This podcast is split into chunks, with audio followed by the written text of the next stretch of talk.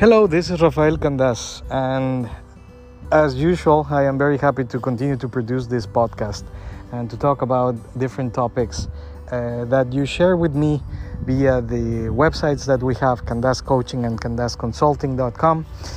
We also have the social media platforms corresponding to each one of those websites. In Instagram, Candas Coaching and Candas Consulting, and the same thing for Facebook, Candas Coaching and Candas Consulting.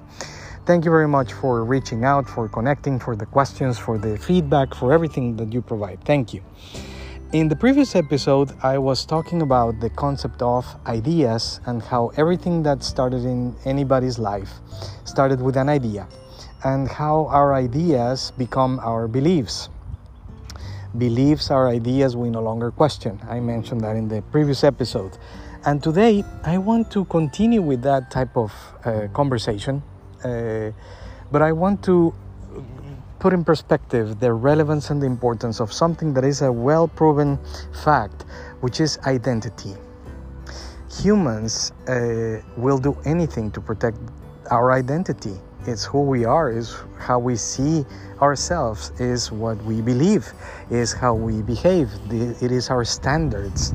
It is natural. We all have an identity and we all have a set of standards that we created that make our identity and that was created when eh, all the experiences that we have had in life since we were very young we have experiences and then we create a set of standards and beliefs, some of them very empowering and some of them not as much. And that is who we think we are.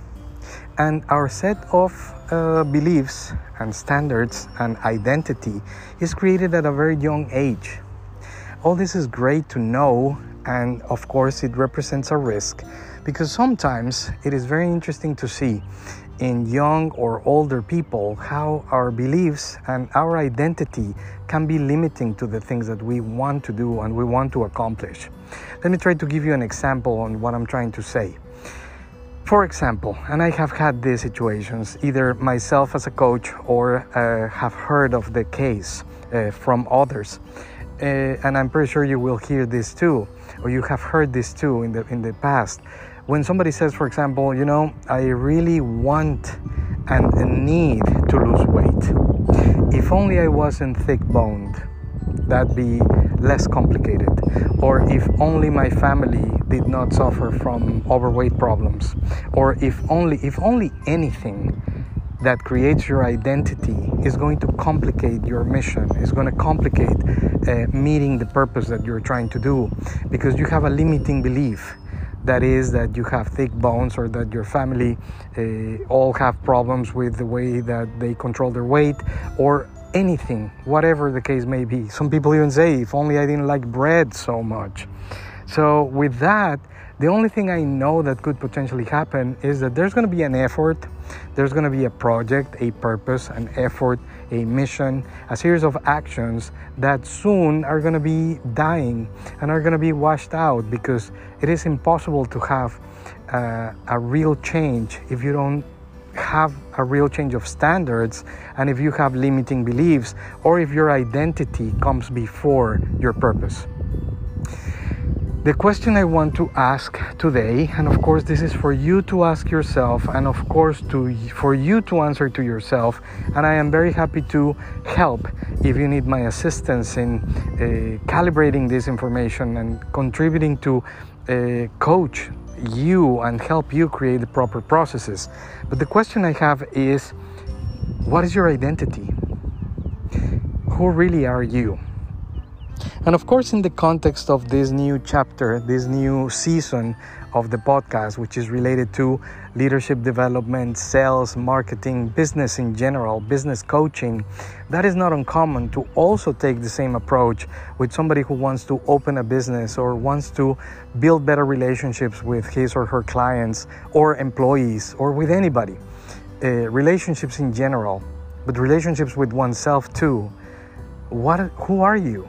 What is it that you believe in and what is your identity? Again, connected to the purpose of what you're trying to accomplish, right? If you're trying to accomplish, as I said, and it's just an example, losing weight, but you have a set of beliefs that it is impossible or that bread must be a part of your life every day and in excess, or uh, anything that limits your purpose, then it's a set of identities and beliefs that are not helping you. And really, in coaching, the intention is never to depersonalize anybody or to change their personality or to brainwash them or anything like that. It's just to expand what we believe, it's just to make it bigger and remove limitations. That is really one of the purposes of coaching, amongst many others. But when people ask me, hey, what is it, where's the value of having a coach? I can think about things. I can know that if I do things the right way, I'm going to get the right results for the most part. Yeah, but the problem is that sometimes we don't make a lot of sense. Or sometimes we again have a set of goals, ideas, expectations, desires, but our identity or our beliefs are not aligned to that, and that creates a lot of pain and suffering.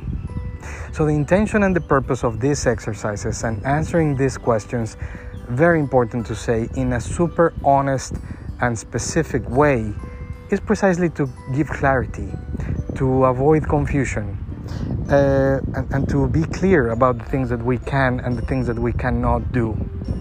In coaching, consulting for businesses, or coaching for individuals, one of the things that I care the most to know about immediately it is the belief system of the person, the individual, or the leader of the company. What is it that they believe in? Who are they? What is the identity of the business and the company? And then, very importantly, too, is to know about anybody, about any client, individual or collective, as a business or as a person. What is it that they do? What actions do they take with the things that we can change?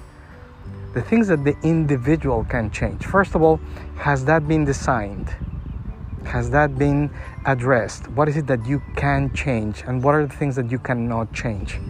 Once again, in coaching and consulting, there's no judgment for either case for what you do with the things that you can control and for what you do with the things that you cannot control. Some people, with the things that they cannot control, they go to spirituality and they believe in whatever they want to believe. And I think everything is beautiful and everything is valid as long as it doesn't hurt the person or the greater good. So, what is it that you believe? What is it that you do for the things that you can control? What actions do you take for the things that you can control? First, do you know what you can control? And the very important question are you mixing the concepts? Are you thinking that things that you should and could and you must be, you should be taking action to control and change are things that you cannot? That is a good question to ask. And if so, why? And if so, what are you doing to try to change them?